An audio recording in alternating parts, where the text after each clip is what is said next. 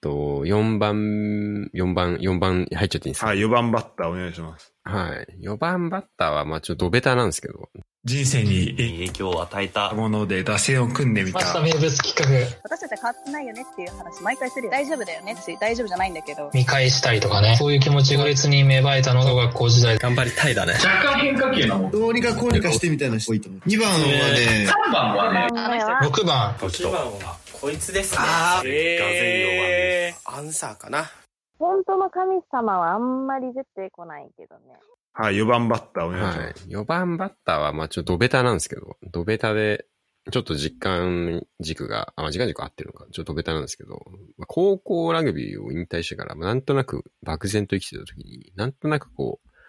まあ僕体育会に入ろうと思って入れなかったんですよ。で、うんまあ兄弟がいるんで、お金かかるんで。で、そんな中ちょっとうじうじしてた時に、ラグビーで飯食えたらいいなってぼんやり思ってた時に、えっと、起きたのが、あの、2015年のワールドカップ。で、なーが、なーに日本が勝った試合。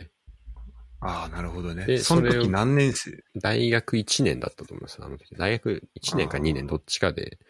アナリストになるなら、なりたいのもあったんですけど、まあなかなか別にそんな縁が簡単にあることもなく、うんうん。で、まああの、まあいろいろいろんなところに人と話をしながら、どうにかこう、つながりを模索していた時期に、まあそういうのがあって、で、まあちょっと感動をして、まあラグビーで飯食えたらいいなって、まあ今思うと、なんかラグビーで飯食べたいな、人を感動させたいな、なんていう、そういういい話じゃなくて、あのうん仕事辞めたいしか言わない自分の父親を見て、サラリーマン無理だなって、ずっと思ってたっていう。ああ、あそうなんだ。え結局学物語の話にもなるんですけど。自由に生きたいなっていう、自由に生きたいというかなんかこう、まあ、逃げなんですけど、結局。社会から逃げてるっていう。大人になることを拒んでいるという。全然ポジティブじゃないなと思うんですけど。なるほどね。うん、まあでもそ、そういうのはあったにせよ、まあでもじゃあそこじゃあ逃げるとしたとしても、そういう、なんだろう、自分の今まで生きてきたことと全く関係ないところに行くんじゃなくて、この自分がこう歩んできた中で、こう、興味あることとか、だってそのイベントに触れたところで続けたいものがラグビーでっていうのが見つかったっていうところだよね。そんな感じですね。なんかこう、感動というまあ、いわばラグビーやっぱ体格差がやっぱあるんで、うん。その、サッカーをを悪く言うつもりも、サッカーも好きなんで悪く言うつもりないんですけど、やっぱ実力差があっても、やっぱ勝っちゃう、その、いい意味でうん番狂わせ起きやすいし、悪い意味でやっぱチープさがやっぱそこにスポーツとしてあって、うん、で、まあラグビーってそれがなかなかない分、なんかラグビーっていう競技を持つ魅力っていうのももちろんぶつかり合いとかも醍醐味ですけど、体格差を克服するその努力の物語を含めてなんかこう、感動がそこにあるなっていう風なのを漠然と夜中3時ぐらいだったと思うんですけど、一人で見て、家で見てて、まあすごいこう勝手な感動していたという、うん、っていうとこですね。その瞬。間で。その瞬間に。なるほどね。まあ、そうだよね。それは、ちなみに試合見る前の期待値的なところで言うとどうだったの？その、南ア戦とか。もうほぼみんな負けるだろうと思って、僕もまあなんかいい勝負はするかもしれないけど、勝つことはねえだろうって思ってたら、ハーフタイムリードして、リードしたからまあすごい競ったのか、すごい競った状態でハーフタイム入って、これいけるんじゃないっていう雰囲気が確かにあって。うん。で、それでなんかこう、まああれよあれよと勝っちゃってびっくりって感じですよね、本当に。なるほどね。ちょっといろいろ聞いていきたいとこもあるけど、ちょっとこの後繋がる部分もあるのかなと思い。あ、こ、ラグビーに関してはこっからあんまりワールドカップから繋がることがないです。あ、本当？はい。それで言うとさ、なんか、その時からこう、ラグビーの見方的なところはさ、こう、まあ、ワールドカップあり、まあ、てかその前高校でスタートして、で、大学入り、で、ワールドカップを見、で、その後、こう、アナリストの方とか、どんどん進んでいくとか、その、その間なんか審判もやったりとかもしてたと思うけど、そこの、なんか見方の変化みたいなところは、こう、あった。で特にこうラグ、ワールドカップ前後でそこは大きく、なんか変わってった。その、ラグビー感的なところで言うと。ラグビー感は、大学生の時はそんな変わんなかったですかね。まあ、うんいろいろまあ、ラグ、コーチやっ資格取ってみたり、レフェリーの資格取ってみたり、アナリストをやってますみたいな感じをやってみたりとかは、まあ、結局、入り口をやっぱ探すには、大学2年生とか1年生の時、3年やっちゃやっぱ就活始まるんで、3年からやり出すのも遅いんですよ。で、1、うん2年の間にそういうのをやんないといけなかった。2年はとにかく何でもいいから数打ち当たるだろうっていう感じでやっていったっていうのがありますね。だからそこを通して何かラグビー感が変わるか、変わったかっていうと、そもそもトップカテゴリーでレフェリーとコーチなんかやってないんで、それに関してはまあほぼほぼ価値観変わるようなことは何もなかったかなっていうのがありますかね。ちょうどなんか、あ、ごめんなさい。そんな感じなんですけど、どうどうですかね。あ、うんあうん。あありがとう。そその続き、え今言おうとしたらなんかあれば。あ、ちょうどそ5番の、5番、あ5番がそれになるんです。5, 5番に行きますか。はい。あ、わかりました。じゃあ5番お願いします。5番は、あやっぱ社会に出て、まあ、プロ生活が始まるというか、まあ、アナリスト、職業アナリストになるっていうところがやっぱ人生の影響の5番ですかね。なるほどね。今はなんかあれらしいですね。3番と5番のバッターも割と大事なんですよね。あの調べたところに。そうそうそう。あの、クリーンナップね。3、4、5はすごい大事らしいよ。クリーンアップ。俺も素人だけど。ということで、まあ5番で、やっぱそう、さっきの話なんですけど、やっぱラグビー感が変わる。まあもちろんカテゴリーが変わるとラグビーのレベルが変わるんで、トップリーグとスーパーラグビー、リーグワンじゃ、で、ニュージャーランド NPC だとやっぱそれぞれやっぱリーグのトレンドとレベルと、その国柄みたいなものがやっぱ出るんで、うんまあ、違うんですけど、まあそういうラグビーの競技としての価値観が変わるとともに、やっぱりまあ職業がラグビーになると、ラグビー関係になると、まあ好きなものはまあ当然前の好きとは違う好きになるんで、うん。なんかそのいう意味での価値観の違いというか変化は生まれてきましたよね。なんか大学生の時は正直趣味でやってるっていうと言い方悪いですけど、半分趣味みたいなものが、うんうんそ仕事それが仕事になると、っていうとこもありますかね。そうだよね。裏側も見えてくるだろうし、それはなんか、ファンとか、ただ応援してるだけだったら、まあ見ない、見えないものとか、まあ見、見たくないようなものも、まあ見なきゃいけなかったり、てか見るだけじゃなくて、対処しなかったり、対処しなきゃいけなかったりする部分も出てくるだろうし、まあその中での、それあるからこそ、まあ普段の仕事のやりがいとかっていう部分も、まああったりはするだろうしね。本当になんかもうもっと言うと、まああの、まあ誰も聞いていないと信じつつも言葉を選ぶと、まあ4月1日1日で契約内容がめっちゃ変わるみたいな、その、あったんですよ。まあ大学出るのに。大学卒卒業して新あ卒ーになる4月1日の前日、2日前3月30日に契約内容がガラッと変わるっていう。うん。まあまずその1月から働いてるのにそこの間契約がなかったっていうのはまあ驚きなんですけど、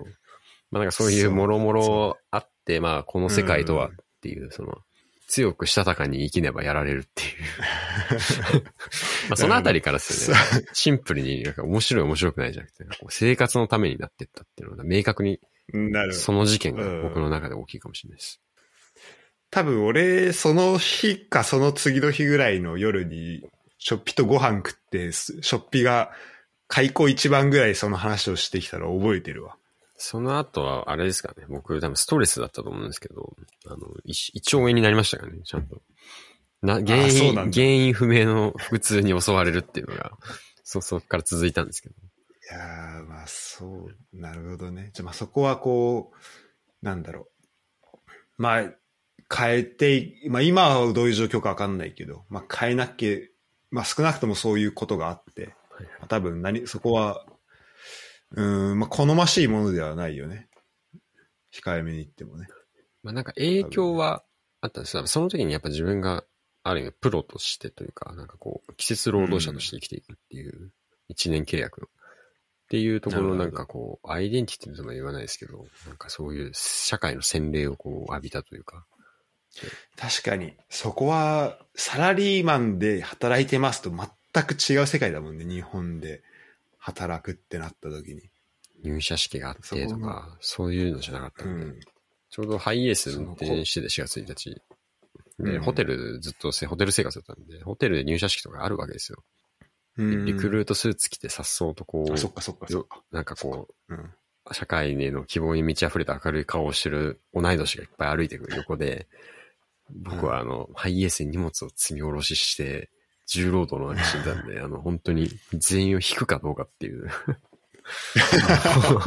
思い、ちょっとなんかこう思いがちょっと頭よぎるような、なんかまあそんな。うん、まあ、そういう心理状況にも、うん、なるようなところ。で、まあ、そん、それだけ自分が強くなければいけないっていう思いも、その、まあ一番のところから引き続きうん、こう、なんかあったりしたのかなっていうふうに思うね、こう聞いてて。なんかよく社会は思ってるほど悪い人いないよっていう話に帰着するビジネス本とかビジネスマン多いと思うんですけど、全くそうは思わないっていう。基本的に大人には、まあいいやつなんかいなくて、性悪説を考えてますね。何かのインセンティブのためにいいやつであ合ってるけど、基本的にはもう人間全員悪いやつと信じて、あの、もうこの世界を生きてます、日々。なるほどね。人は損得に支配されていると。そうですね。もう悲しいかな。うん。うん。うん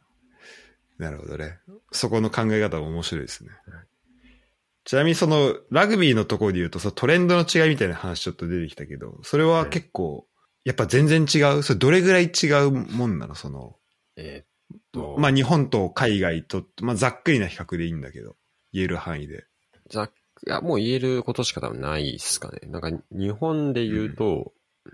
いやその要は監督の国籍が結構バラバラなんで、うんそ、の、まあ、モールめちゃめちゃ組む、いわゆる南アフリカっぽいチームもあれば、ボールをすぐ動かそうとするニュージーランドっぽいチームもあり、まあ、その中で、うんそのチームがもともとどういう歴史があったチームなのかっていうところも含めて、いろいろチームのアイデンティティがやっぱありますよね。同じことやってるチームがそんなに多くないっていうう。でもニュージーランド行くと、もうみんな同じラグビーしてるんですよ。もうだからやっぱ、でもその言ってたニュージーランド、ボール動かしてっていうのがもうみんなやってる感じ。もうディフェンスの、なんかこう、トレンドからアタックの体系まで、フォーメーション的なところまで、まあ大体みんな同じのことやってるってで、それがスーパーラグビーだと、ちょっと国柄が変わるんで、結構違う、変わりがあるんですよね。南アフリカがいて、オーストラリアがいて、ニュージーランドがいて、アルゼンチンがいてって僕の時は。だから、そこはなんか国によって、ラ同じラグビーはやってるけど、アプローチがやっぱですね、国ごとに全然違うんで、まあ試合見てるのすごい面白かったです。まあ、振り返ってみるとすごいいい経験だったなって。でもやっぱじゃあ国で結構違うんだね。国で全然違いますね。そもそもそものとこがね。うん今年初めてナー人のコーチとがっつり働くんですけど、やっぱ全然違いますもんね。ニュージーランド人の感じと。ええはいそれな何が違うの？そのいや、もう考え方から何から違う感じ？考え方がもう全然違うっていうか、やっぱり国の歴史と紐づくとこはやっぱあるんじゃないかなって思うのは、うんやっぱナーってアパルトヘイトあるじゃないですか。あったじゃないですか。うん。うん。うん。だから、ナー人ってまずそもそも黒人のコーチほぼいないんですよ。選手は割合同じにしようみたいな話してるんですけど、指導者に関してはほぼ全員白人。まだそ、それが、てかまあ、その、指導者ってところまでは、こう、育ってないっていう感じなのか。黒人の人で。はい、座ってないですし、まあ、まあ、その、今の別にコーチを悪く言うつもりはないんですけど、正直それはなんかもう、彼らが持って生まれたその慣習的なところが根強いと思ってて、その本人の人格がどうこうとかじゃなくて、まあ、うんその慣習的なものがあるので、まあ、やっぱりなーってそのコーチに対してイエスコーチって言うんですよ。あの、アメリカとかもそうなんですけど、ええイエスサーみたいな感じでう、イエスコーチみたいなうんうん。で、コーチってつけて呼ぶみたいな、コーチ〇〇とか呼呼ぶんですよ。ええだからそういうなんかこう、軍隊的な、ある意味日本に近いような、そのトップダウンの、あの、感じがすごい、未だにコーチングでも根強いのが、上からで、上から全部いいみたいな。でニュージーランドはもっとこう選手主導で会話をして、選手に決めさせるとか、選手にある程度自由でやらせるみたいな。で、ラグビーのスタイルも結構、選手がその場で判断をしていくみたいなラグビーをするけど、なーはどっちかっていうと、うんあの、軍隊的な、あの、当たって当たってみたいな。まあ、超ざっくりですけど、言うと。うんうんうん。でもやっぱそこは、やっぱ絶対アパルトヘイトから来てると思うんです。なんかもう、やっぱり白人の指導者と白人と黒人の優劣があり、あ優劣その人種的にではなくて、その社会的立場の優劣が当時はあり、うんうんで、まあそれが解消されても結局よく言われる、その経済格差が埋まらないから、黒人に教育の場がない。だから、まあし、今、この間日経に出てましたけど、結局それは埋まらないから、あの、会社の社長は70%が白人の男で、残りの、残りは白人の女性みたいな。うん。っていうその経済格差がある中で、やっぱりなーにスーパーラグビーで自分も行ってみて思ったのは、ホテルの駐車場のあの黄色と黒の棒あるじゃないですか。あの、注射の、注射券とか取ってウィーンって開くやつあるじゃないですか。あ、開くやつね。うん。あの、あれを開けるだけの黒人がいるんですよ。あの、手動で、あの、えテコの原理で、こう、端っこをこう、上から下にこうやって押して、ー。グイって。グイってやって、ウィーンって開くみたいな。やってるうん。黒人と、やっぱ黒人に対しては口調が、口調と語気が明らかに変わる白人のボディーガードみたいな。で、えーベンツとか外車が路面店で大通りに路面店を構えて、店を構えて車売ってる中で信号待ちすると、いつの、どこの、どこなのかもわからないコーラを止まってる駐車、車に向けて売ってくる黒人みたいな。っああ、ていうのを見ると、まあやっぱり人種格差がやっぱそこにあって、で、こう誰とは言わないですけど、うんコーチとそういう話をしたときに、まあ自分が昔いたラグビーチームでは、コーヒーレディっていう女性がいたと。何月何日に、あの、あの、来客あるから、あの、コーヒー持ってきてっと、それを持ってきてくれる女性がいるみたいな。えーっていう話をするんですよ。で、それ、黒人なの？その人って聞いたら、残念だけど黒人だっていうわけですよ、やっぱり。で、やっぱ話を深めると、でも仕方ないんだ、みたいな。これ人種差別じゃないみたいな。もう正うん直、この格差埋まんないから、あの、俺らが、そう彼女に仕事を与えてるみたいな言い方をするんですよ、そのコーチ。なるほど。うん。結局、それがもう全てだと思ってて、もう、アパルトヘイトはなくなったけど、でも、ある意味、まだ与える側なんですよ、白人は。そういうのが言動の節々に出てくるって感じです。まあ、悪い、すごいいい人なんですけど、そういう瞬間がすごいいっぱいあるって感じです。なるほどね。そう、それを感じさせる、まあ、それを感じる文化うん的なところだったり、の違いっていうのが、まあちょっと見えてくる部分はあったりとかっていう感じですかね。とはいえ今のヘッドコーチは、すげえ話聞きます。人の話をちゃんと。うん。で、ちゃんと良ければちゃんと採用するっていうのが、ある意味すげえフェアな、すごい、そういう意味でなんか興興味深いですよね。すごいなんかこう、国柄を込みで考える。なるほどね。まあ、だからそこは、だからそこも含む、それはあるけど、まあ、その個人の中で、あの、積み重なってきた、まあ、経験だったり考え方とかもあり、そこがこう、混ざってるのか、葛藤してるのかわかんないけど、そういう部分がああったりするのかな。だと思いますね。まあ、なるほどね人格者なんだとは思います。うん、うん、うんうん。ありがとう。すごい興味深い。でちょっと、ごめん、あの、まあ、4番ということもあり、今年ちょっとラグビーワールドカップもあるんで、ちょっと聞いてみたい部分はあって、あの、まあ、ちょっと、一般化するの難しいかもしれないんだけど、その、その、南ア、ニュージーランドのその違いみたいな、今言ってくれたところで言うと、それは、国の、国の代表でもある。こ今の南ア代表、ニュージーランド代表も、その、なんだろう。まあ、チームの戦い方もそうだし、あとトップダウン的な、そういう、なんかその、指導者、ヘッドコーチとかでもしその辺の話をちょっと知ってたら聞きたいなと思うんだけど。まあ、国、まあ、代表の具体的なコーチングがどうかっていうのはあんまりわからないところあるんですけど、まあその戦術的なところで言うと、まあもちろん、クラブチームの方が基本的に冒険するんですよ、ラグビーってみんな。うーん。あの、要は、エキサイティングなラグビーをしようとするというか、まあ、テストマッチみたいに勝った負けたで全てが決まるわけじゃなくて、リーグ戦って長いシーズンがあるんで、それなりに工夫をするんですけど、まあ、代表戦ってなると、まあ、一発の試合の勝ち負けが全てになるんで、まあ、やっぱ世界全体としてやっぱコンサバなラグビーになりますよね、どうしても。うん。で、まあ、そうなっていくと何が起きるかっていうと、えっと、そのひ、あの、山に、砂山に水をかけた低いところが漏れるって話になるんですけど、はい23人をどれだけちゃんと揃えるかって話に帰着するんですよ。うん。そうなると、育成年代ちゃんと育てなきゃいけないよねって話になるんですけど、うん、で、フランスは前まで外人いっぱい大量に入れてたチームが優勝してたところを、手こ入れして、今はあの国内組で全然優勝するチームがあるぐらいの、まあ、うんそういうのも外人はいるんですけど、で、かつうん U20 めっちゃちゃんと強化してるんですよ、フランスって。そのワールドカップ決まったタイミングから。だから今めっちゃフランス強いんですよ。うん。で、あの、他の国も、あの、海外でプレーしてもいいっていうルールの緩和をするとか、まあ、いかにやっぱこう、23人をどう育てていくかっていうところと、強くしていくか。あとはグローバリゼーションじゃないですけど、人材の引き抜きがすると、ラグビーの日本代表とかいい例ですけど、そうだね。トンガとか他の国から見たら人材の引き抜きにしかないんで、どう引き抜きをさせないかっていうところのせめぎ合いをいろんな国がこうやっていって、そそのあれで差が出てくるって感じですね。まあ南アフリカとか、はいオランダ系の骨太白人と黒人がいたら、身体能力違いますよね、他と。そうや、うん。そっか。っていうところが大きなトレンドな気がしますね。なんか、ただそれはうん育成ってサッカーも同じだと思うんですけど、結果がすぐに出るものじゃないから、うん。早く始めれば始めた分だけ他のチームがもう挽回できなくなるっていうなるほどね。ところがありますね。確かに、そこをいかに早めに先行投資して、まあしかもそれも、まあフィードバックが返ってくるの時間かかるから難しいよね。ところではあるんだろうけど。まあそこ、だからそこも含めて早めにチャレンジしないとっていうところなのか。そうですね。まあ国柄はそんなに、やっぱ体でかいチームはセットピース強いし、っていうぐらいです。まあさといえばなんか。なるほど。あとごめん、最後ちょっと代表の話で、そう、はい。多分ワールドカップになると、まあ日本代表のスカットとかみんな見て、はいはい結構やっぱね、外国から来てる人多いなと思ったりするところって結構、ラグビーはすごい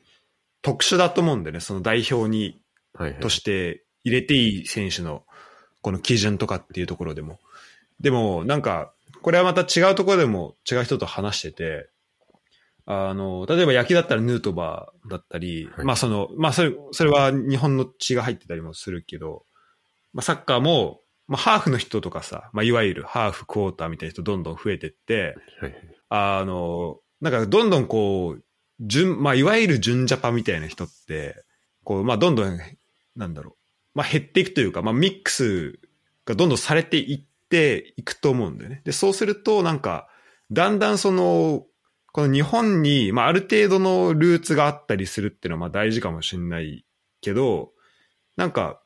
どこで生まれたとか、どの国籍持ってるかっていうよりは、なんかどの代表を、どこの国を代表したいか、だから本当その言葉通りの代表っていう風に、なんか近づいていくのかなと思ってて、なんかラグビーはそういう意味だと、なんか先進的な部分はあるのかなと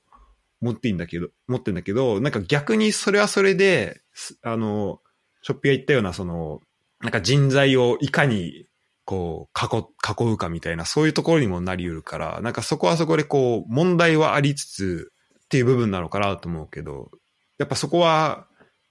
よ、なんかメリットデメリット的なとこは見えたりする、その代表でこう、ひ広くね構えてるっていうところで言うと。なんか思うのは、まあ、未だにニュー、例えばニュージーランドだと、ニュージーランドのパスポートを求めて、ラグビーのビザで来て、で永住権取ってパスポート変えるっていう選手がまあ少なくないわけですよ。だからサモアとかトンガ、フィジーから人、人材の引き抜きが行われてるってのはよく言われてた話なんですけども。でも最近はもう普通に最初から2世が多いんですよね、もうーん。う。生まれた時からニュージーランド人みたいな。で、日本も、うん。まあ、あの、トップリーガーに日本の名字だけど、韓国の2世とか結構いるんですよ。ラグビー多いんですよ。うん。うん。在日2世で、あの、パスポートは変えてるけど、みたいな。本当は韓国系ですっていう人もいますし、あと有名どこだと、うんあのトヨタの姫野和樹って有名じゃないですか。うん。あの、そうだねあれフィリピン、あの人フィリピンとのハーフなんですよ。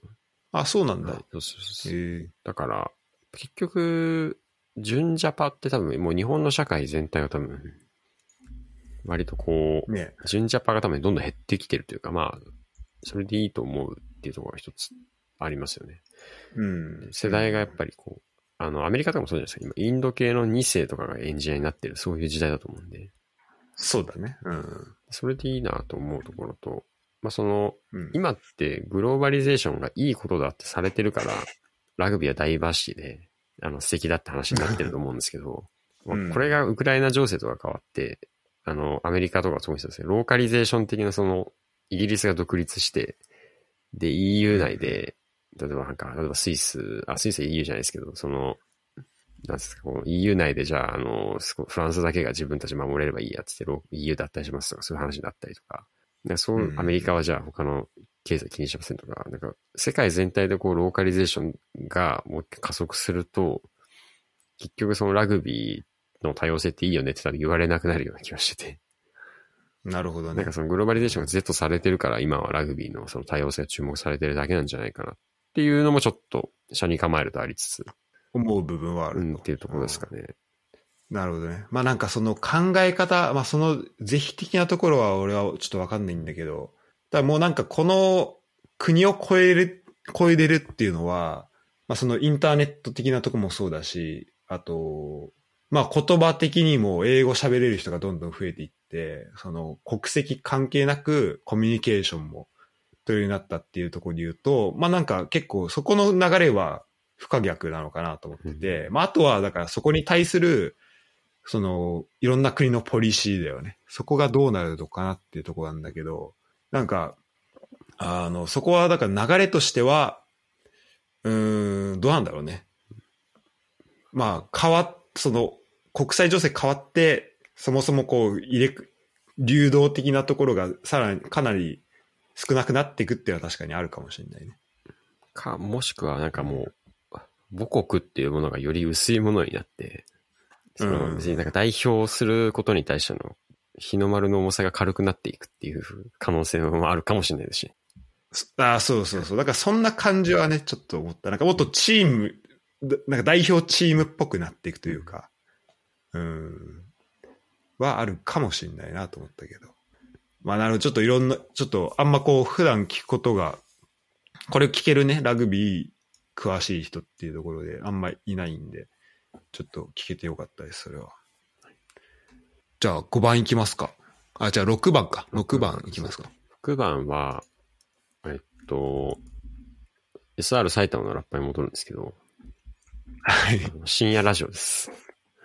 あ、深夜ラジオ。はい。今ちょっといいわ、深夜ラジオ。ライフ、ライフワークなんで、もう今もう。うん。で、それが2000、それこそプロ生活始まる前、大学生の時もちょこちょこは聞いてたんですよ。アルコピースのオールナイトニッポンとか、なんかたまに聞く時はあったりしたんですけど、その2018年、自分がプロになって、やっぱ夜中とか作業をする、作業量がやっぱ当然増えるんで、プロになると。っていう時に、なんとなく聞き始めたのが、まあ、オードリーのオールナイトニッポンと、クリーピーナッツのオールナイトニッポンゼロで、そっから今までもうラジオにはまり続けて、今も欠かせないです。ラジオのいいとこって、まあもちろんどこまでが本音か建前かなんてわかんないですけど、まあその瞬間うんその瞬間のこう、人の切り、人生の切り取りとか感情の切り取りが明確にそこにあって、うん。テレビだと編集者が編集したものを届けるじゃないですか。テレビの画角とかもそうですけど、でもラジオだと、まあ、そのまま流れるんで、編集なしにその人の言葉を聞けるある意味フィルターを通さずに言葉を聞けるっていうのがすごい良くて、うん。なんかまあ今もなんかこう、ずっと聞いてますね。なんかラジオ。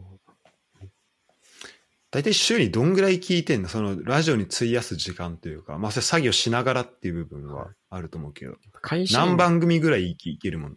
会社員じゃないんで、やっぱ基本ずっと聞いてても、イヤホンつけてても、まあ文句を誰にも言われないっていうのはまあ、うん。大前提としてあるんで、まあ仕事をしながら、うんあとはその、全然話脱線しちゃうんですけど、映像を見見ながらラジオ聞けるんですよ、僕。そんな言、言語あ的な、そう多分なんか、僕、脳科学全然わかんないですけど、多分言語的な領域と映像を見るのは結構完全に切り分けてるんで、逆に文章書くときはラジオ聞けなくなっちゃうんで、あの、うん試合見ながらこう、対戦相手見ながらラジオ聞いてることは結構多いですかね。で、今ちょっとそういう話をしつつ、うんかあ、どうぞどうぞ。うんうん。それなんかコーディングみたいなのする、してる作業的なことあそうです作業っていうのは。こう、うんコーディングもそうですし、対戦相手のスカウティングっていうんですか、相手のえー並びとか特徴とかやってる時とかも、ラジオは全然聞いてて問題ないですね。ああ、そこ面白いね。うん。やっぱそこ違うんだ。そこは明確違う違う作業の、うん、とこなんだね。僕の中では、っていう感じ。今、し一週間で今は、えっと、地上波ラジオ15と、ポッドキャスト2ですね。で17ですね。地上波ラジオ？が 15? 15? 15ですね。で、ポッドキャストがね2つで、えっ、と、17ですね。一週間だよね。はい、1週間ですね。上から読み、読み上げてっていいですか？じゃあ。月曜から。あ、ちょっとぜ全部リ、ちょっとリストを教えてください。は基本的に僕、その月曜、リアタイしないんで、月曜のラジオを火曜に聞いてるんですけど、一応その、うん放送されてる曜日でいくと、月曜は、えっ、と、空気階段の踊り場、TBS ラジオはい。と、はいえっ、と、FM 大阪の、えーミルクボーイの煩悩の塊。で、ニッポン放送、はいおクリーピーナッツのオールナイトニッポン。で、これを、あの、うん今週で終わっちゃったんですけど、来週が14番組になります。で、火曜日が、TBS ラジオのアルコピース DC ガレージ。あと、ラジオ大阪の、えー、山添、相席スタート山添間の桜橋919。はい。で、えっと、水曜日が、えー、日本放送佐久間信之のオールナイト日本ゼロ。うんうん。で、木曜日が、えー、マジカルラブリーのオールナイトニッポンゼロ。四千頭身、鈴木弘樹の桜橋919。えー、ハライチのターン。はいはいはい。で、えっと、土曜、あ、金曜日が、えー、三四郎のオールナイトニッポンゼロ。うんあ。と木曜、ちょっと忘れ、飛ばしちゃいましたけど、ラランド月のうさぎ。うんうん。で、土曜日が、えー、オードリーのオールナイトニッポンと、ま、聞くときもあるのは月が、週替わりのオールナイトニッポンゼロを聞くか聞かないか。と、えー、あと、ダイアンの東京スタイル。で、日曜日が、えー、有吉弘行の、えー、サンデーナイトドリーマなるほどね。ー。でポッドキャストが月曜に、えっ、と、三四郎間と RP 坂がやってる、あの、83ライトニングカタパルトっていう、Spotify 独占番組と、えええーうんあと、オールナイトニッポンポッドキャストアンガールズのジャンピン、木曜日。ああ。僕はもあれは違う。うん。どうぞどうぞあの、ゆとりっ子たちのたわごとだっう、け？ゆとりっ子たちのたわごとは、火木で配信してるんですけど、毎回は追えてないっていうのは正直なところですよ。ああ。じゃあそこにプラス不定期のものも、不定期で聞いて不定期でるものもある聞くものもあります。今は、えーと空気階段の踊り場を頭から聞いてるのと、まあ、ゆとりっ子たちのたわごとを、あの、タイミング合えば聞いてるみたいな。あとはまあ、ポッドキャスト不定期になっちゃうんですけど、他にも聞いてるのは、えっと、カルティベースラジオっていう、あの、あー組織開発やってる、耳ぐりって会社の人がやってるラジオがあって、それも聞いたりうんしてますかね。あそれショップに教えてもらったけど結構面白いよね。はいめっちゃ面白いんで、そういうのをこう、聞いてるです。まあ、ラジオで、ラジオで、その、流行りの曲とかを知って、Spotify で聞いてます、そう思う。あ、そうなんだ。いいね、その流れとしては。だから結構おすすめの。一曲、あの、うんまあ、パーソナリティが曲かけるじゃないですか。それでこう、うん自分の知らない曲とかをどんどんこう、あ、いいなと思ったら Spotify のプレイリストにどんどん入れてって、っていうのをしてたりしてて。確かに。そういうなんかこう、さっきの学祭の話とはちょっとまあ似て非なるものではあるんですけど、そのテレビプロデューサーの佐久間信之さん、水曜日の佐久間さんが言ってたのが、テレビがいいところって、今ってこう、インスタとか TikTok な典型ですけど、あの、おすすめしか出てこないじゃないですか。基本的に。うん。そのエンゲージメント上げるために。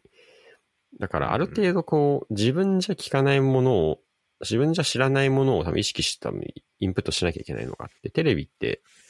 あの、選べないじゃないですか。おすすめでユーザーに合わせるみたいなことはしないんで、雑多な情報が流れてくる。で、ラジオも割とこううんいろいろ聞いてると、自分がこう思いつかなかった、自分が知らなかった曲とか話が結構出てくるんで、なんかそういう入り口探しのためにも聞きつつ、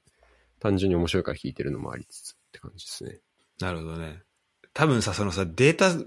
でさ、こう、おすすめするみたいなのはさ、一個その、なんかセレンディピティ的な、なんつうの、こ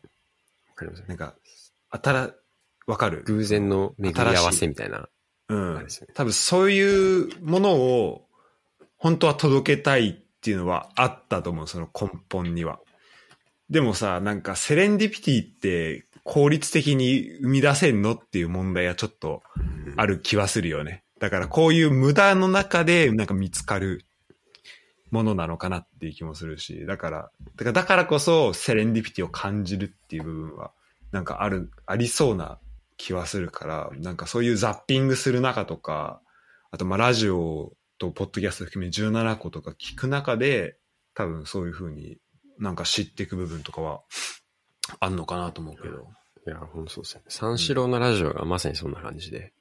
うん。毎週、リスナーのメール含めの、あの、当たり外れがととてつもなく激しいんで、